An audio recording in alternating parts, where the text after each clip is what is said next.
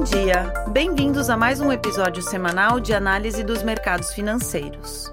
Hoje, dia 10 de outubro de 2022, falaremos sobre certas tendências recentes dos mercados e de suas implicações para nossos investidores. Na Dominion, desejamos estar próximos de nossos clientes, abordando temas atuais através de uma visão pouco convencional Sou Karine Schumann, executiva de contas do Brasil, e apresentarei a seguir um relatório elaborado por nossa equipe da Dominion Asset Management em Londres. Durante a campanha presidencial dos Estados Unidos de 1992, James Carville, então estrategista da campanha de Bill Clinton, cunhou a frase: É a economia estúpido. George Bush era o presidente em exercício na época e os Estados Unidos estavam em recessão econômica. Como tal, a campanha de Clinton concentrou sua mensagem no princípio de independentemente do que as pessoas possam gostar sobre o primeiro mandato de George Bush como presidente, tudo o que realmente importa é o estado da economia. Na terceira parte de nossa série sobre possíveis catalisadores para o próximo ciclo do mercado autista, é economia estúpido.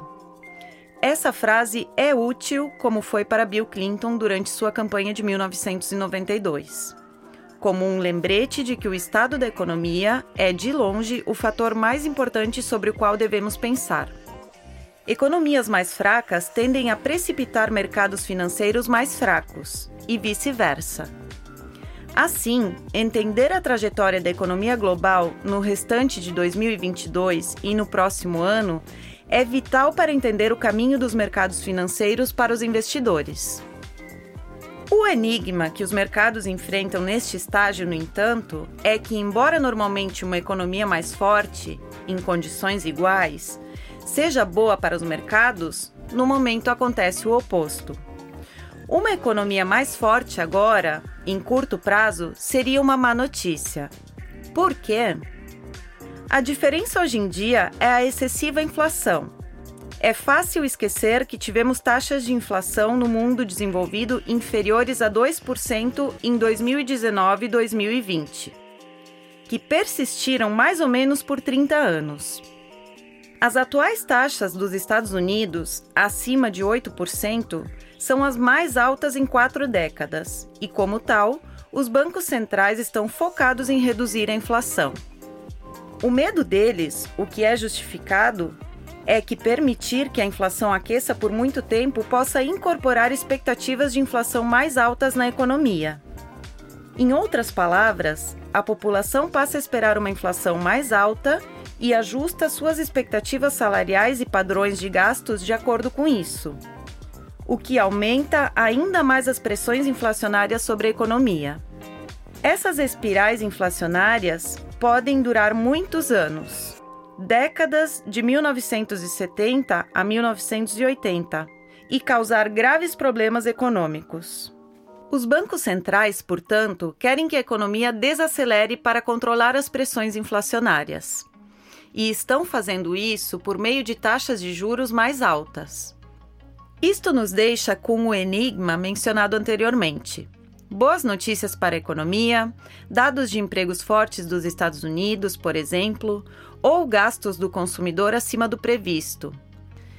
Isto implica para os mercados que as pressões inflacionárias permanecerão elevadas e, portanto, as taxas de juros terão que subir ainda mais para desacelerar a economia. No momento, dados econômicos mais fortes do que o previsto, sem um declínio correspondente na inflação, são más notícias para os mercados, pois implicam a continuidade de uma política agressiva do Banco Central e taxas mais altas. Isso torna o final de nossos catalisadores de mercado altista o mais complexo de se discutir, pois requer um período de más notícias antes das boas notícias. De fato, precisamos que a economia desacelere primeiro para controlar a inflação. E somente quando a inflação estiver de volta em seu lugar, que poderemos interpretar dados econômicos fortes como boas notícias para ativos de risco. A notícia positiva nesta frente é que, como discutimos na semana passada, há evidências iniciais de que os preços de insumos para a economia caíram em muitos casos em relação às altas vistas no início de 2022 E, como tal, devemos esperar que as pressões inflacionárias diminuam nos próximos meses. Com as taxas de juros agora muito mais altas do que estiveram em mais de uma década, isso deve, pelo menos em teoria, agir como uma pausa na economia e trazer a desejada desaceleração de curto prazo na atividade econômica necessária para controlar a inflação. Isso nos leva à nossa conclusão sobre catalisadores de mercado altista. Como devem lembrar, discutimos três importantes catalisadores que achamos que impulsionariam um novo ciclo de alta do mercado de ações. 1. Um, um pivô ou pausa na política do Banco Central. 2. Um declínio na inflação. Ou 3. Uma mudança na situação econômica. É importante notar aqui que todos esses três potenciais catalisadores estão ligados. A inflação tem um efeito importante na economia e na política do Banco Central. A política do Banco Central também impacta a economia e os níveis de inflação. Mas o mais importante é a economia e seu desempenho que impulsiona tudo aqui. A atividade econômica excessiva em relação à oferta de bens e serviços é o que está impulsionando a inflação atualmente. E a força contínua da economia por meio de um surto de inflação está impulsionando a política econômica. É, portanto, na economia que devemos procurar primeiro evidências de uma mudança de direção para os mercados. Dada a situação inflacionária, isto significa procurar primeiro uma desaceleração econômica antes de uma recuperação. É a desaceleração que precipitará um pivô na política do Banco Central e uma redução na inflação. Vamos, portanto, nas próximas semanas e meses, voltar a analisar as nuances dos dados econômicos mais recentes na tentativa de encontrar e informar a vocês evidências de que nossos catalisadores de mercado em alta estão entrando em ação. Pensamos que isso, quando acontecer, marcará um momento crítico para os investidores considerarem maximizar suas alocações em ações. Enquanto isso, acreditamos que os investidores devem continuar adicionando de forma oportunista investimentos a estratégias específicas onde a valorização e a qualidade são os critérios principais.